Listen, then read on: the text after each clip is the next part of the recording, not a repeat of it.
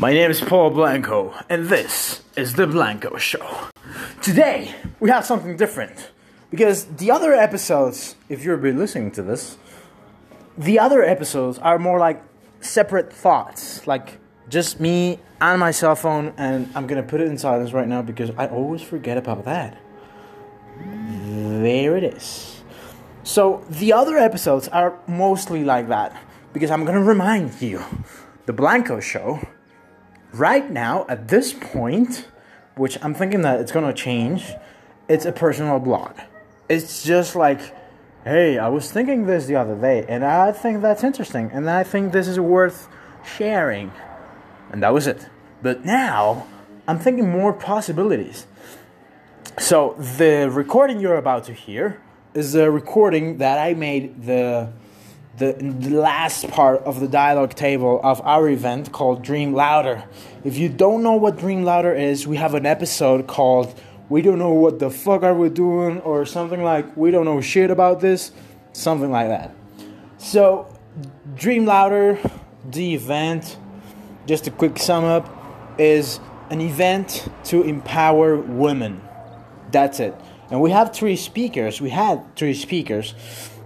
One of them was Grecia Zavala, which is a fucking incredible woman. She's an entrepreneur and she's really social driven. Like, not profit driven, but social and impact driven. So I really like that about her. Then we have uh, Andrea Palomo. She is also a beautiful woman. She studied peace in India in the university that Gandhi founded and she's an amazing woman. And then we have Caro Salinas. She's a kick ass woman, like just like that, period. She has a degree, she has a master's in Harvard Kennedy. She's co founder or, founder, uh, don't remember quite well. I think it was co founder because it was a group of people in Harvard that founded Girls for Girls. You can search that. Girls, number four, girls. That's a international movement. It's even in I think it was like four continents.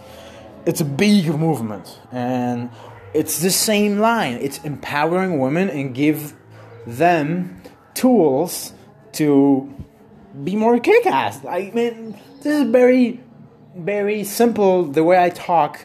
I'm sure if if you go search that, it's more complex, but I'm more like a I'm not gonna say this, but uh, I'm, I'm more like a minimalist or something like that.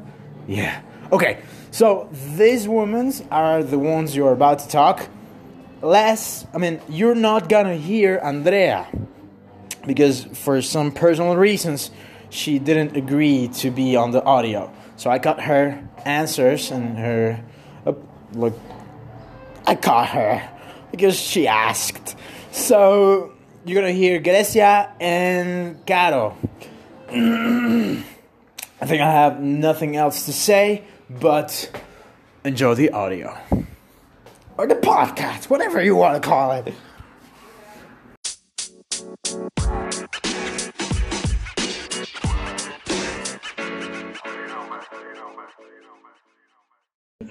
Bueno, primeramente algo que me motiva y que creo que tengo mucho en... Admiro muchísimo a Alexandria Ocasio y algo que tengo en común con ella es que algo que me motiva mucho desde que estoy chiquita es mi mamá.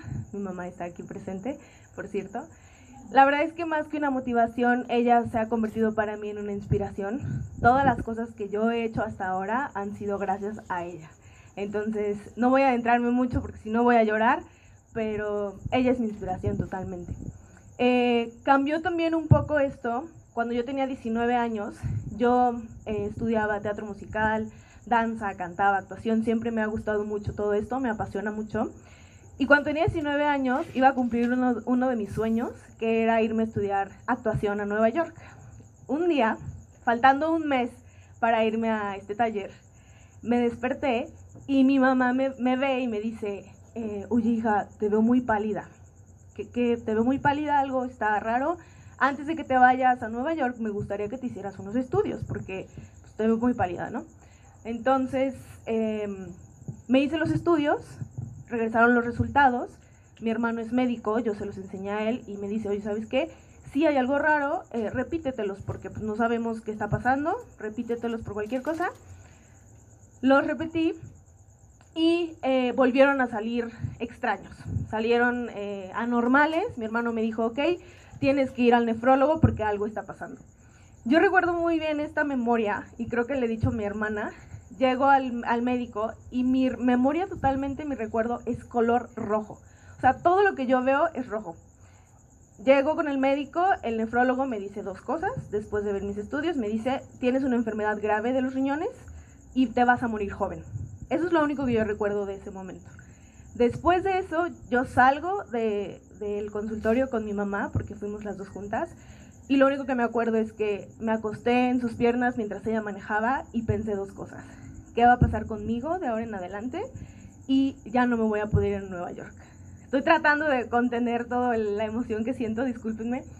Entonces, mi motivación cambió en ese momento, porque ahora no solamente era mi mamá, ahora es, tú tienes que luchar porque si un día necesitas un trasplante de riñón, te lo tienes que poder pagar. Y tienes que aprovechar cada momento que la vida y que Dios te da, porque esa es una de las pruebas más grandes que yo he tenido que vivir. Gracias a Dios está controlado, tengo la enfermedad, pero está muy controlado y por eso no desaprovecho las oportunidades. Eso es lo que a mí me motiva. Gracias, Grecia, por compartir eso. Yo creo que un poco es, es es un poco difícil encontrar una sola cosa en tu vida que te ha hecho ser más o que te ha hecho empujarte o ir más, más, más lejos de donde creías poder ir o, empezar a servir a los demás. Y creo que eso es una experiencia que tenemos todos. Eh, porque la, la, vida es un constante recuestionarse y un poco como por lo que yo llegué aquí a platicar con ustedes es porque trajimos Girls for Girls al San Luis Potosí, empezamos hoy con el primer círculo y mm, justamente eh, el, mensaje son, son círculos de mentoría de liderazgo y justamente el mensaje que, que, se que, estamos transmitiendo es em, el liderazgo, la vida es, es, un, es un compromiso para toda tu vida es un constante, es, un, es, un, es como tú te encuentras hasta que encuentras esa misión que te hace levantarte por lo que vas a seguir adelante. Entonces, una sola cosa que te ha hecho moverte es, probablemente hay varios, varias secuencias en cada una de nuestras vidas que nos va, nos va aventando para adelante. Pensando en una anécdota, yo pensando cuando empecé a tener un poco de em, ardor en las sangres por querer hacer algo, sí me, me acuerdo de mi abuelo mi abuelo cuando éramos chiquitos, cuando yo era chiquita, cuando nos venía a visitar, nos, me, sus cuentos de noche, su, su, me quedaba platicando conmigo y me contaba de México Negro y me leía México Bárbaro y me contaba de todas las historias del país y yo estaba muy chiquita, entonces conocí el insomnio. Entonces me, venía mi abuelo, mi abuelo a contarnos eso y yo me, me, quedaba toda la noche pensando en todas las injusticias que había y en todo lo que se podía hacer por México y en todo lo que, lo que yo quería hacer. Y después la vida fue y regresó y me volví a encontrar y volví a regresar y, creo que es un poco lo que todos vivimos. Si puedo pensar en una anécdota, me podría pensar en esa y en mi abuelo. Muy bien, qué padre, muchas gracias por, esa, por esas memorias, por compartir todo eso bien personal. Eh, bueno, ahora ahí en, en, el documental vimos a este señor Crowley que descalificaba como sin querer queriendo, como dicen a ocasión, ¿no? Le decía que, que, agradecía su energía, que agradecía su optimismo, que agradecía que con toda su juventud ella pudiera lograr lo que está logrando, ¿no? Para mí parece que es más una descalificación con elogio. Esto habla mucho del adultocentrismo y de alguna forma de la misoginia, creo yo, y del machismo.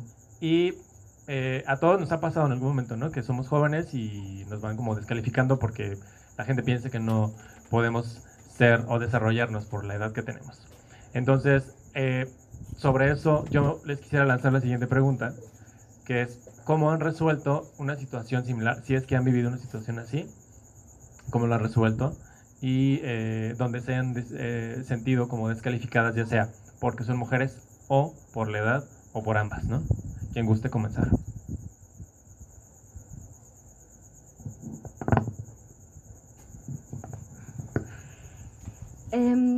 Otra vez, eh, déjenme contárselos porque es, es, lo que me trajo aquí y lo estamos haciendo porque en serio es algo que nos importa.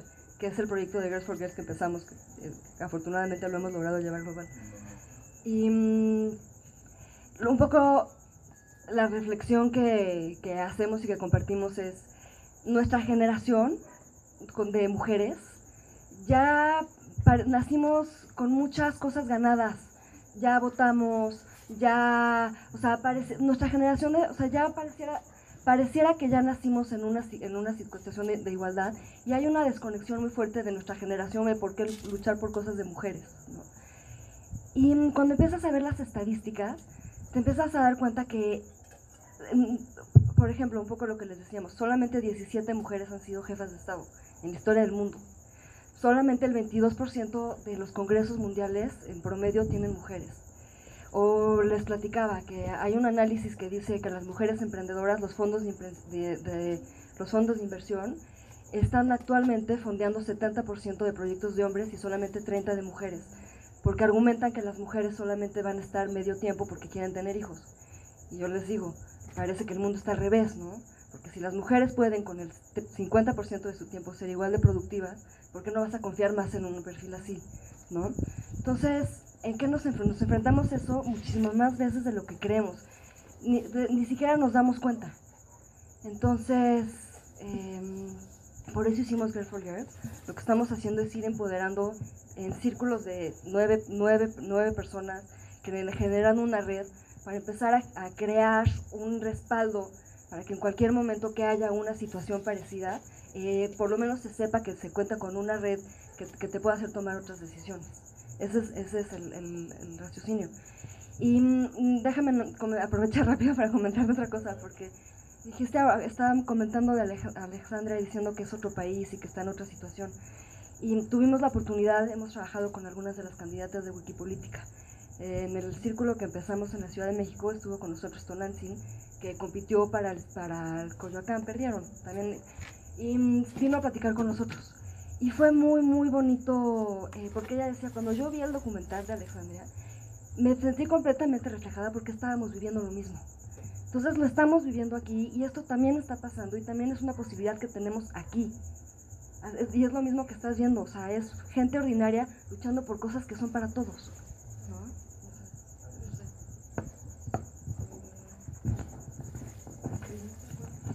repito la pregunta. Em, si alguna vez te has sentido o enfrentado, mejor dicho, enfrentado a una situación donde se te, te hayas sentido como invalidada por tu edad o por ser mujer. Sí, definitivamente sí. Eh, bueno, ahorita Van les y, comentaba. Perdón, ¿y cómo lo has enfrentado? ¿Cómo lo he enfrentado? Ahorita Van les comentaba, eh, soy cofundadora de una empresa que tengo con mi hermana y obviamente antes de empezar esta empresa emprendí muchas otras cosas y yo pasaba al frente y pichaba mi idea de negocio frente a inversionistas y frente a mucha gente. Varias veces me tocó que me dijeron, señorita, cuando pase al frente y piche su idea de negocio, no se ponga falda, porque distrae. Varias veces me tocó que me dijeran eso. Por supuesto que era un comentario de un hombre machista, 50, 60 años. Eh, también estoy ahorita dando unos, unas, unos cursos, conferencias de emprendimiento ahí en el TEC de Monterrey, están siendo en diferentes espacios. El martes, precisamente, yo hablaba con mi hermana frustrada, eh, enojada, molesta, porque la primera, eh, la primera conferencia que dimos fue en la legendaria, en un cuartito que tienen ahí. Yo llegué y llegó mi compañero que también está dando la conferencia y otro compañero, son dos hombres y yo. Y de repente veía que llegaba un chavo y llegaba otro y llegaba otro. Y el cuarto se empezó a llenar de gente y eran todos hombres. Eran todos hombres y yo.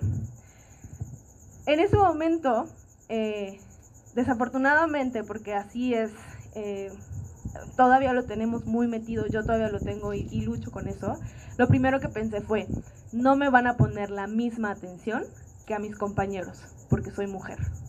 Y dicho y hecho, yo me tuve que hacer presente ahí para que me pudieran poner la misma atención que le pusieron a ellos. Yo no debería hacer eso, yo no tendría por qué hacerme notar simplemente por mi género. Pero pasó.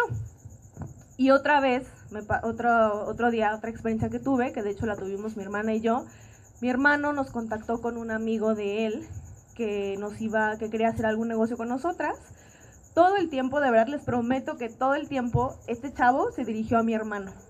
Todo el tiempo. A nosotros no nos pelaba, ni un momento. Y las del negocio somos nosotras. Mi hermano ni vive aquí. Entonces, todo el tiempo se dirigía con él. Y a mí se me hizo una, o sea, hasta que de verdad nosotros le dijimos, oye, mi hermano ni vive aquí.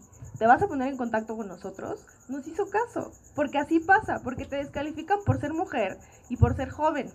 Entonces, definitivamente me ha pasado y he tenido muchas experiencias como estas. De verdad tengo muchas otras, que seguro muchas mujeres de las de aquí también las tienen. Eh, y es triste, es triste ver que, que si no fuera mujer, no pasarían estas cosas. Muy bien, muchas gracias. Aquí en el documental sale una escena donde Amy se entera que perdió y es muy, como muy, muy triste para ella. Eh, suceden como muchas emociones en ese momento que son como muy, muy impresionantes y justamente nos habla un poquito como del fracaso, si se puede decir así, porque no logró lo que ella estaba buscando, ¿no? En algún momento, a ustedes tres les ha sucedido algo similar en cuanto al fracaso, donde no han podido obtener por, por algo que tanto estuvieron luchando. Y si sí, ¿cómo, cómo absorben esta experiencia? ¿Qué, rescatan de esta experiencia?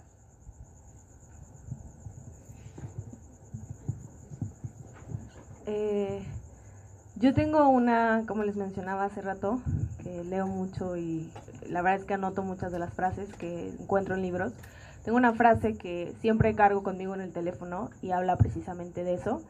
Esta frase la dijo Theodore Roosevelt y dice, se las voy a sintetizar porque es una frase súper larga, dice que no es el crítico el que cuenta, ni tampoco el hombre que señala aquella persona fuerte que tropieza, y tampoco es el que dice lo hubiera podido haber hecho mejor. Eh, el mérito recae exclusivamente en la persona que está en la arena, con el sudor en la cara, con las lágrimas, con la sangre en la cara, y que ha luchado valientemente y que se ha equivocado una y otra vez. Es la persona que conoce los esfuerzos, la persona que conoce eh, esas grandes derrotas que ha tenido y que si tiene suerte va a saborear el triunfo y que si no va a fallar y fracasará, pero por lo menos fracasará intentándolo. De esa manera yo veo el fracaso. Para mí creo que entre más fracasas, más te atreves y entre más te atreves, más aprendes.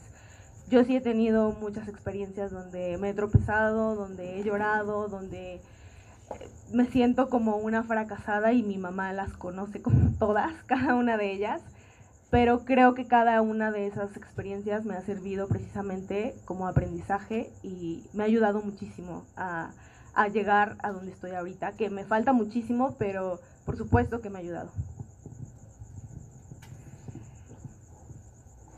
Em, otra vez, em, es, es muy difícil poner un punto temporal o una sola vez para tratar de explicarte a ti mismo todas las veces o todo lo que vas a seguir haciendo por delante, porque no es hoy fracasé y, y, y y mañana que ya fracasé para siempre, ¿no? Em, culturalmente nos da mucha pena fracasar. En México está muy penado el fracaso. Es como, te da pena los errores. Es como, el que se equivocó nunca lo vais a contar. En Japón las empresas ponen el error enfrente de, todo, de todos los em- empleados para que entre todos vean cómo hacerlo mejor. Y nosotros lo estamos escondiendo. Hay, eh, de los mejores maestros que, que vas a tener en tu vida son tus propios fracasos. Entonces, detenerte a poderlos analizar, a poderlos volver a pensar, a poder volver a hacer un mapa de todas las decisiones que tomaste mal, de a quién no escuchaste, de por qué te adelantaste, de en qué momento, es, es absolutamente enriquecedor. Y mm, te puedo decir, por lo menos en mi experiencia de, em, tratar de empujar proyectos o tratar de cumplir con mis sueños o mis metas, ya sea el empoderamiento de mujeres, ya sea Cerebro, que también la lanzamos. En, yo te puedo decir cuándo fracasé, hoy, ahorita, que hoy en la mañana estaba todo el tiempo pensando qué estoy haciendo mal, eh, cómo pude haber hecho otra cosa, en qué momento, cómo puedo hacer para, para llevarlo hacia donde yo sí lo quiero llevar. Entonces, es, es un continuo aprendizaje. ¿Y cuántas veces te sentiste solo? ¿Y cuántas veces te tuviste que volver a parar? ¿Y cuántas veces hiciste un error y pediste una disculpa? el, el poder de pedir una disculpa genuina es brutal, brutal. Entonces, eh, creo que eso es el fracaso para mí. Muy bien, muy bien. Muy padre. Súper chido. ¿Cómo van ustedes? ¿Les está gustando lo que está compartiendo? Hablando un poquito de, fracaso y un mucho de crisis, eh, yo creo que en algún momento todos hemos tenido como estas situaciones donde entramos en crisis, ya sea por una experiencia, ya sea por una persona. A mí, por ejemplo, lo que me pone un poco en crisis es cuando voy caminando en la calle y de pronto se pone el semáforo en rojo para los coches y se lo siguen pasando, ¿no? Y no hay como ese respeto para el peatón y es como de que no puede ser que esto suceda, ¿sabes? Sí, la verdad. Bueno, eso es como una de tantas. Yo creo que a muchos de ustedes les ha pasado esto, a muchas y a muchos.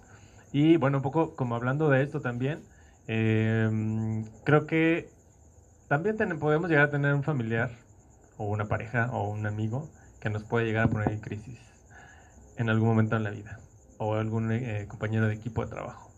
Entonces, sobre esto ustedes, me gustaría que me dijeran eh, si tienen por allí alguna persona o alguna experiencia que les haya puesto en crisis eh, en algunos proyectos de los, en los que hayan realizado y nos hablaran un poquito de eso.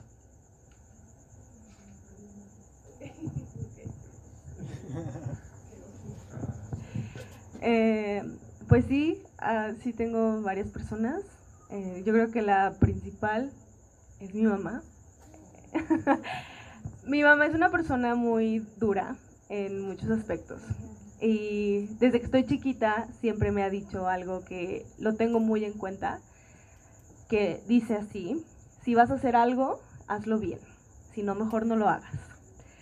No saben lo mucho que me ha ayudado eso, porque es cierto, si vamos a hacer algo tenemos que hacerlo con el corazón y hacerlo esperando lo mejor. Pero ella siempre me pone en crisis porque justo lo que platicaba también un poquito Andrea, a veces cuando varias de las metas se empiezan a cumplir, por supuesto que por el esfuerzo que tú le has puesto, se nos van los pies, se nos levantan los pies del, del suelo. Entonces yo tengo a alguien ahí que me sienta y me dice, relájate, estás, sigue tocando el piso y me lo re- recuerda constantemente, que realmente eh, yo se lo agradezco mucho porque lo hace, lo hace seguido y creo que es necesario. También eh, tengo una especie de personas, bueno, son varias personas que yo los, yo los llamo como mis mentores y mentoras, porque en su mayoría son mujeres, que también tienen ya experiencia de vida y tienen experiencia en muchos eh, ámbitos y me, me apoyan y me, me ponen en crisis, me ponen en crisis en aspectos de de verdad estás haciendo lo que te gusta, de verdad lo estás haciendo por las razones correctas, qué está pasando por tu mente, qué estás haciendo por los demás, ¿no? Entonces sí, definitivamente, pero yo creo que la que más me pone en crisis es mi mamá. Yo creo que yo misma, porque por lo menos ha sido un esfuerzo mío de, de- de- de muchos años de, siempre, tal cual, eh, analizar la situación, entender la perspectiva de la otra persona y, entender yo qué puedo hacer, yo qué puedo hacer. Y, lo- y- y intento que cada vez que me enfrento a una situación complicada antes de reaccionar, esperar y decir, a ver, ¿qué está pasando aquí? Eh, ¿En dónde me estoy yo aventando? ¿Qué está la otra persona, qué me está queriendo comunicar? Muchas veces ni siquiera nos comunicamos. Y, y eh, hacer ese manejo de crisis, por lo menos hasta que sí tengas que tomar la decisión de, bueno, esta situación hay una crisis, igual y la decisión correcta es pues, o separarte de la persona o tomar otra dirección, o, pero siempre empezando desde para acá, ¿no? Antes de que para allá. Y bueno, la última pregunta es la siguiente. A las tres me gustaría que me dijeran, ya, ya siento que estoy en un concurso de belleza. ¿Cuál es la capital de...? Porque es un poco relacionado a eso. ¿Qué mundo les gustaría... Ya sé. ¿Qué, mundo... Esperan, ¿qué mundo les gustaría ver? ¿Qué, mu- qué mundo están construyendo para que suceda? Em, es una muy buena pregunta.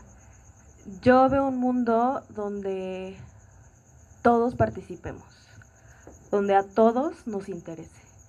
Eh, específicamente en el tema de la ecología, por ejemplo, que es lo que nosotros hacemos, me da mucha tristeza ver cómo todavía hoy en día, con la urgencia ambiental que tenemos, hay gente que tira basura y dice, de algo nos vamos a morir.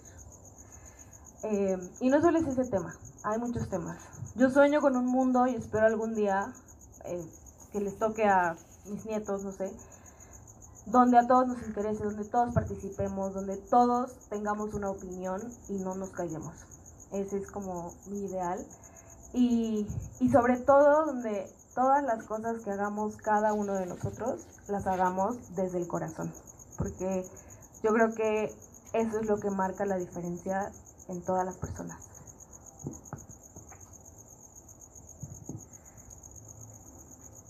Em,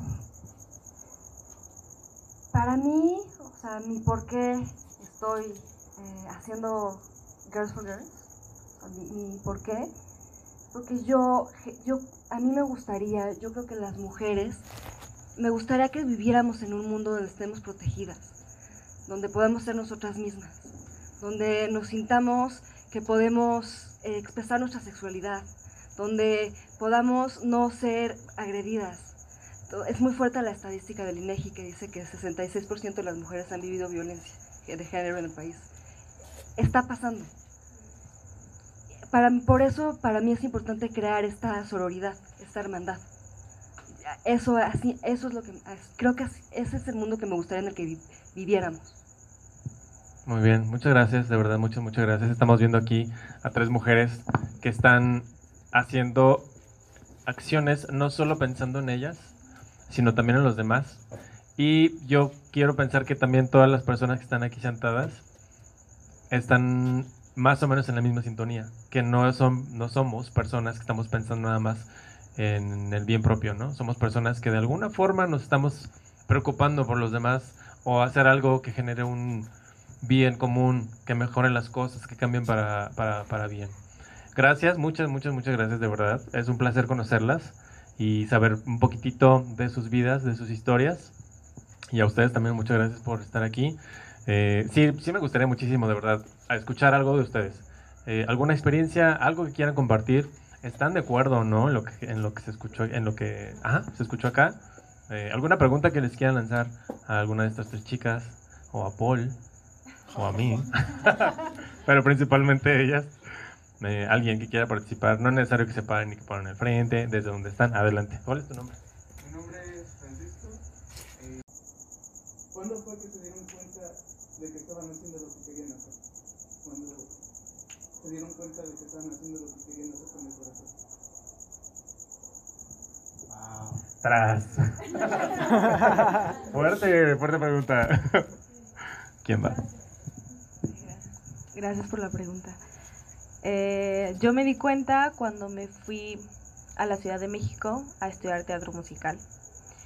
Me fui sola, eh, vivía sola y era mucho el esfuerzo que implicaba estar allá de muchas formas, físico, mental, económico, para mis papás, no para mí.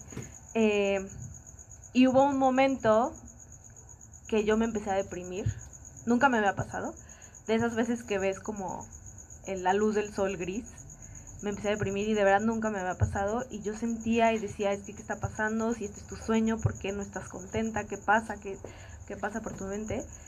Y un día hablé con mi hermano y le dije, no estoy feliz, no estoy feliz.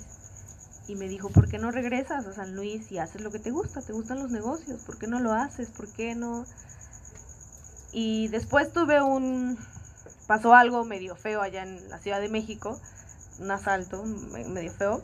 Me regresé y cuando estuve aquí en San Luis me di cuenta que yo iba a poder hacer muchísimo más y respeto a todos los artistas que hay. Eh, aquí eh, en negocios, eh, como activista, como las cosas que amo, que siendo actriz en la Ciudad de México, esperando un papel que me den allá. Y fue entonces cuando me di cuenta que mi propósito de vida era servir y que quería hacerlo desde el corazón. Mi historia es un poquito más, es un poco fuerte. pero mm, es un poco lo que les decía, la vida va y viene y bueno, pues mi abuelo me contaba y yo y pasaron mil cosas y me secuestraron.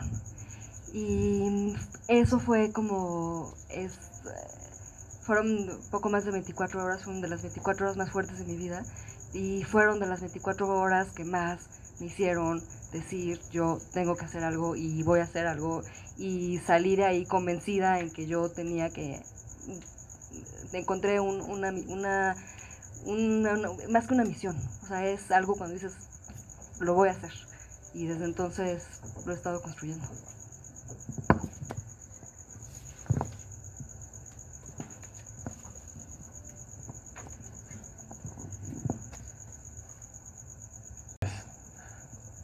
Ahí, ahí me gustaría dar como una pequeña nota, porque creo que tengo la misma suerte, o lo como quieramos llamarle, de tampoco haber batallado para encontrar eso.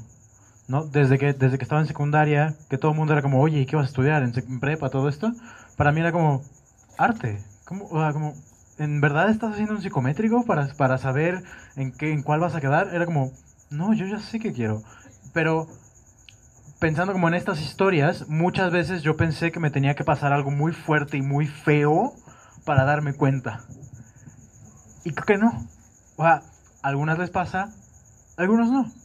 Entonces yo siento que mínimo en mi experiencia estuve buscando ese, ese, esa mala vivencia, ¿no? Y, e incluso me fui a buscarla. O sea, me fui a Madrid todo un mes sin tener dónde dormir ni que comer iba tocando puertas para que poder comer de algo, ¿no? Entonces también iba como buscando cosas, pero realmente también buscar hacia adentro es interesante y muchas veces mucho más complejo y complicado, ¿no? Yo agregaría como ese, ese ahí, tantito. Pues en mi caso no fue así, querido Paul. No fue tan fácil. a mí me tomó muchos años de mi vida llegar a, a encontrar la pasión. Muchos, muchos, muchos años. Siempre fui, bus- es- es- fui buscando. Yo fui de esas personas que me apasiona esta. Sí, sí, sí lo voy a hacer. Y luego lo hacía y nada. Y luego otra cosa. Sí, esto es lo mío y nada. Y otra, así, muchas veces. Hasta ahora que siento que me apasiona. ¿Cómo es que sé que me apasiona? Me llena el corazón. Me hace feliz, me motiva a hacerlo, ¿sabes? No es como una onda de, ay, lo tengo que hacer otra vez. Bueno, pero es que me gusta tanto que lo tengo que hacer. No, más, más bien es como un, no me importa lo que me cueste, no me importa el tiempo que tome, pero estoy feliz de estar haciéndolo, ¿no? Creo que eso es como un rasguito pequeñito de saber qué es lo que te apasiona. Cuando sientes que te, te vibra así como ahora a mí, todo el, cuerpo, el brazo, ahí es cuando sientes que te apasiona. Eh, ¿Alguien más, por favor, que comparta algo, que, que quiera hacer una preguntilla? Anímense. Venga. Este,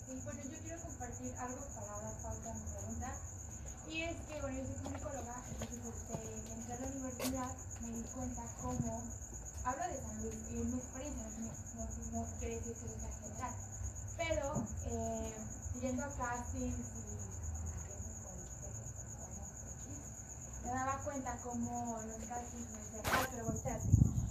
No, pero ya te espalda. Y literal me decían, ah, se me quedaban viendo y yo, ¿qué? Entonces yo ensayaba mi speech y nunca eso lo tomaban en cuenta. Y eso fue 100 de 100 veces a las que yo fui. Entonces me desanimé de los medios. Yo dije, no, esto no me gusta, no me gusta que me dicen qué decir, pero aparte, digo que sé que es parte de, pero sí te cosifican. O sea, no es cliché, es totalmente real. Entonces yo le bajé a, esa intención que tenía de, estar en medios, de ser talento, y me fui atrás y me fui a una agencia de publicidad. Y entonces, este, actualmente todavía estoy con un caos, porque la gente me sigue diciendo, Carla, pero es que tienes 24 años y se te va el tiempo y estás joven y fresca y luego nadie te va a contratar en medios. Y yo, ¿qué? Y todo el mundo me dice eso, en mi experiencia, es mi círculo, yo supongo. Tengo que moverme de ahí. Pero me comentan eso, entonces me causa muchísimo conflicto porque yo digo, entonces tengo que correr y así, y no quiero, y no quiero ir a ese casting, yo no quiero ser parte de ningún sindicato, no quiero. Entonces ahorita pues ya sé que tengo que chambear en mi proyecto personal, pero ustedes cómo trabajan eh, la presión social, hablando de incluso sus fans que tienen en sus redes de, oigan, ¿qué, qué van a sacar y qué viene? Y ustedes como de, aguanten.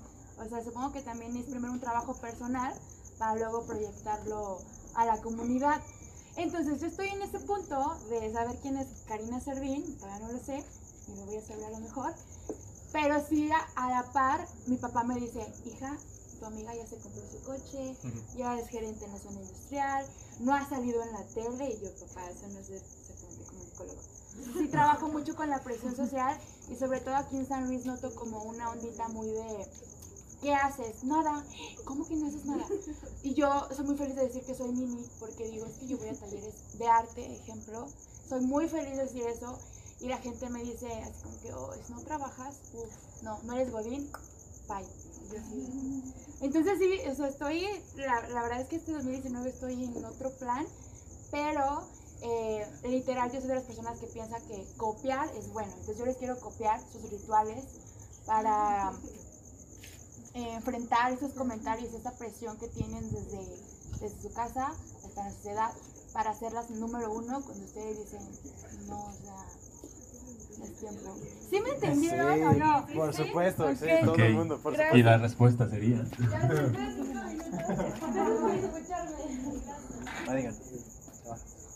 Como nosotros manejamos el liderazgo, o sea, el, el- el- el mensaje eh, clave que estamos manejando un poco es, nosotras como mujeres en nuestra generación, justamente como somos una generación tan disruptiva, hay todo un replanteamiento de, de cuáles son los, los cuáles son los patrones de liderazgo femenino y cuáles son y cuál es el, fe- el liderazgo masculino, independientemente de que funcione o no.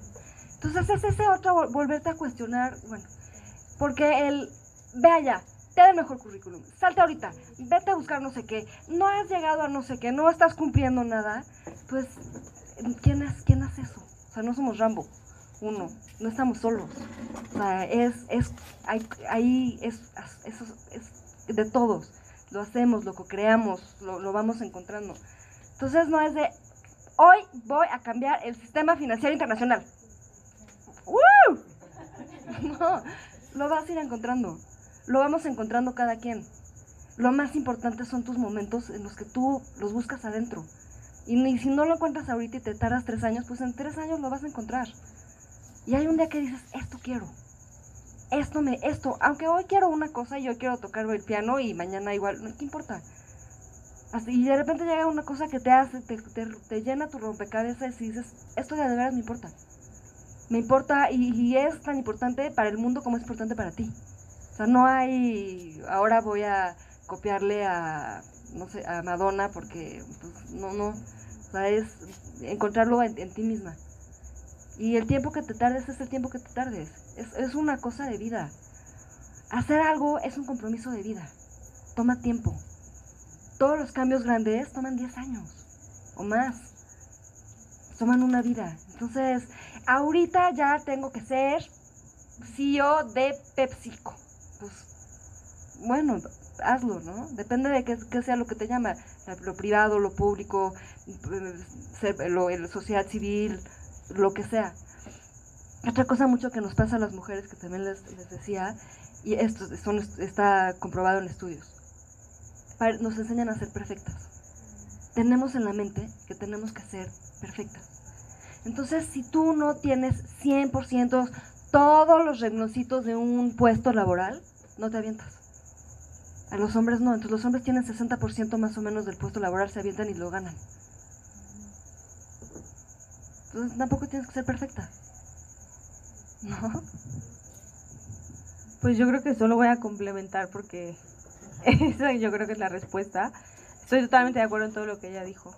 Eh, sí es cierto, ahorita nosotros no solamente tenemos que ser flacas, bonitas, ponerte el, eh, pues el mejor perfil en Facebook, en Instagram, es todavía más presión social. Y creo que lo que Carolina dice es súper importante porque toma tiempo. Lo que tú quieres hacer de verdad, tienes que experimentar, tienes que, como lo decía Van, tienes que probar varias cosas y un día te vas a dar cuenta y vas a decir, ok, aquí me quedo. Y de aquí en adelante voy a seguir sobre esta línea, pero toma tiempo. Y sí, también hay presión de los papás, porque a mí también me pasó mucho. Hay presión, me pasa todavía. Hay presión de los padres y es algo con lo que tienes que vivir y poco a poco te vas a ir, te vas a ir dando cuenta cuando descubras qué es lo que quieres hacer. eh, que va a valer la pena todo lo que haces y todo el esfuerzo que le vas a poner. Pero definitivamente yo lo que te diría es, sé tú. O sea, si tú quieres estar frente a las cámaras, si de verdad lo que más quieres, hazlo. Sí es más difícil, sí te va a costar, porque tristemente todavía vivimos en una sociedad donde el ser mujer, eh, solamente por eso eh, tienes muchos más obstáculos que los hombres. Entonces, tienes que luchar, tenemos que, precisamente por eso esto, ¿no? Para, para apoyarnos, para dar a conocer estos temas que son tan importantes. Y vas a tener que luchar contra corriente, pero lo puedes hacer. Y si es algo que tú quieres hacer, hazlo. Complicada la pregunta, ¿verdad? Bueno, primeramente muchas gracias por la confianza y por esa pregunta. Yo creo que cualquier cosa que sale de nosotros, una idea que tenemos de emprender, eh, debemos creer en ella. Por supuesto que debemos creer en ella porque está saliendo, es, es un pedazo lo que llamamos en el emprendimiento, es tu bebé. Es como tu bebé. Cuando empiezas a cuidarlo y lo empiezas a cambiar, digo yo no soy mamá, pero cuando empiezas a cuidarlo, cambiarle los pañales, es tu bebé. Entonces así lo quieres. Y precisamente porque es tu bebé, a veces cuesta trabajo compartirlo. Entonces no podemos delegar o no confiamos en el equipo o no confiamos en las personas. Y yo te voy a decir, eh, yo soy emprendedora de corazón y lo más importante para un emprendedor o una emprendedora es el equipo. Si tú no tienes un equipo, tú sola no puedes hacer las cosas. Eso es, es algo que aprendes porque aprendes. Y, y, y, lo- y hay gente que, que vale muchísimo la pena, hay gente que está ahí, que se entrega, pero tienes que saber cómo escogerlos, tienes que estar en contacto con personas y tú te vas a dar cuenta y vas a decir, esta persona sí. Nosotros ahorita el equipo está creciendo, el de, aquí está mi hermana, mi hermana es mi socia, y cuesta trabajo porque, pues como te digo, es tu bebé, pero cuando encuentras a alguien que le apasiona lo mismo que tú y que tienen una visión muy parecida, esa persona, esa es, esa es una persona en la que confías tú. Yo ahorita, la persona que se encarga de las redes sociales y todo el marketing de nuestra empresa, yo ni siquiera, o sea, ni siquiera nos pregunta, ella lo hace porque confiamos mucho en ella y porque le apasiona. Pero es muy importante esa conexión que tú tengas con las personas, primeramente con lo tuyo, con lo que quieres emprender. O sea, tu corazón tiene que estar ahí. Y después que las demás personas también pongan su corazón en eso. Porque es difícil, pero sí se puede y es muy importante.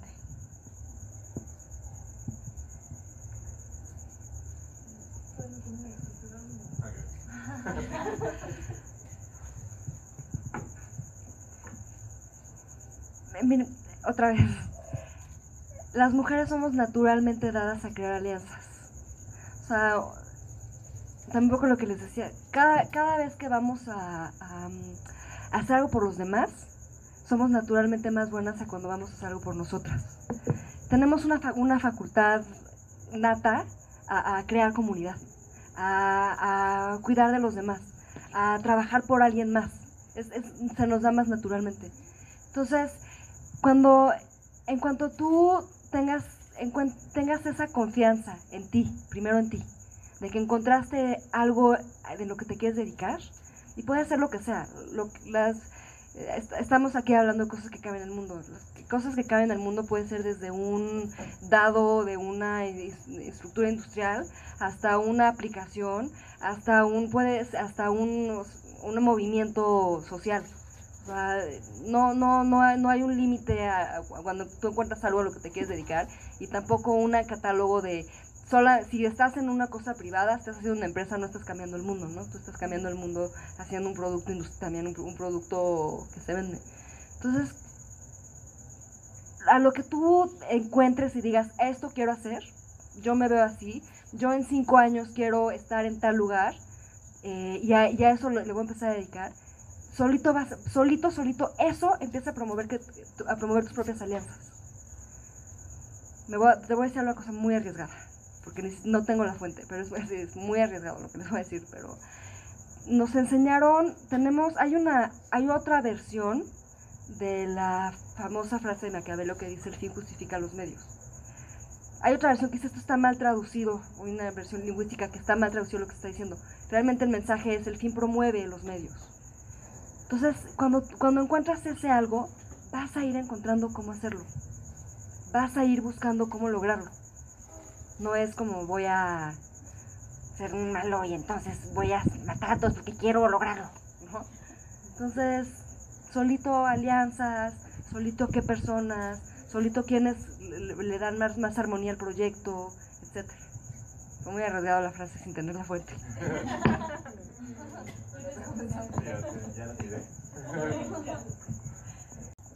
A ver, Venga. gustaría completar algo. Ay, perdón por tener que hacer los limpianos, pero pues, forzar un poquito. Bueno, también para completar un poco lo que nuestras ponentes comentan, creo que es bastante importante hacer las cosas que te hacen sentir. Y eso solamente se logra si te conoces a ti mismo. Si te conoces realmente a ti misma, sabes lo que te mueve. Si ubicas lo que te mueve, tienes la capacidad para compartirlo a otras personas. Y también hay otra cosa, hay que ser muy humildes para decir, no puedo hacerlo sola, necesito de gente que también me apoye a lograr esto que yo siento. ¿sí? Nosotros al tener ubicada esa parte, estamos logrando una empatía, porque además somos seres humanos. Si llegamos a esa fibra del humano en la otra persona, podemos crear una conexión muy especial. Y no se trata de confiar en una persona extraña o alguien que conozcas, sino que encuentres esa conexión. Y te digo, sabiéndolo ubicar y sabiéndolo manifestar a las demás personas, eso te va a fortalecer de muchas formas las alianzas que vayas a tener. Ya sea para un proyecto que dure cinco meses o para un proyecto que dure años es realmente la emoción lo que le da el espíritu y que muchos de los que están aquí, muchos de los que están aquí, lo han vivido y lo han sentido. Entonces, solamente eso. Gracias Madigan. Paul. Súper breve también. Este. cuando, cuando yo decidí, vi, vi el trailer de Knock Down the House, inmediatamente le escribí a Grecia y le dije, literal, voy a hacer, literal. Le dije, no mames, tenemos que hacer esto. Tenemos que proyectar esto. Y me dijo, sí, sí, sí, pero espérate, estoy muy ocupada en la universidad. Y poco a poco se fue involucrando cada vez más. Y después hablé con otra amiga y le dije, no mames, tenemos que hacer esto. Y me dijo, va. Y empezamos como a planear y me dijo, pero ¿sabes qué? Yo me tengo que ir a Estados Unidos. Entonces, no, como no te puedo ayudar tanto. Y fue cuando dije, fuck, necesito un equipo. No puedo solo. Y sabes, hice un martes, fue como un martes, ¿no? Hice un martes un video en mi casa con el celular de mi mamá, porque yo no tenía celular con cámara. Así, mi mamá estaba dormida. Entonces fui, me metí a su cuarto, agarré su celular y me grabé. Y dije, y hice, hice básicamente un, no mames, tenemos que hacer esto. ¿Quién quiere hacerlo? Y lo, y lo subí a Facebook. Y en Facebook lo subí así como, quien quiera ver este mundo, quien le mueva lo mismo, veámonos en Starbucks a las 6 este sábado. Y así. Y, o sea, y yo ese día, al día siguiente, incluso el sábado, dije, si llega una persona, ya, ¿sabes? Y yo, yo dije, sé que estoy haciendo un llamado a locos, porque yo soy un loco. Entonces, llamas a lo, a lo mismo, ¿no? O sea, lo que me mueve a mí, si a ti te mueve, si, si, al, si a todos ustedes les mueve esto, el siguiente Dream Lover están aquí. Porque vienen por ustedes, no vienen por nosotros. Entonces, cuando hice ese, ese sábado, y llegó Van, llegó Grecia, llegó Madigan, y llegó Steffi, y llegó Alejandra, dije, esta bola de locos vinieron un sábado, y la primera pregunta es como, ¿y de qué va esto? ¿Sabes? O sea, ni siquiera sabían qué onda. Entonces, eso, eso es algo que valoro mucho. Como encontrar tu verdad y no tener miedo a decirla en público. Porque cuando la dices en público encuentras los aliados. Entonces no tener miedo. Así es, muchas gracias. Vamos a darnos un aplauso a todos por estar aquí, todas, todas y todos, por favor. Gracias por quedarte hasta el final, gracias por estar aquí. esperamos contar con su presencia en los próximos eventos de Dream Louder. Gracias, Andrea Palomo Robles. Muchas, muchas gracias de verdad. Carolina Salinas, muchísimas gracias. Mucho gusto conocerlas. Gracias, abuela. Muchas gracias por compartir lo que nos compartiste. Y bueno, si gustan quedarse un, ratito más, a echar plática, compartir más cosas, a preguntar algo directamente, conocerlas un poco más, completamente invi- invitadas, invitados. Sabadito por la noche, todavía no se acaba esto. Te- Teníamos unos certificados, pero se me olvidaron en mi casa. En serio, perdón, perdón, perdón, perdón, perdón. Pero, pero se los entrego. a- sé que van a estar aquí las tres próximamente, entonces se los entrego. Perdón.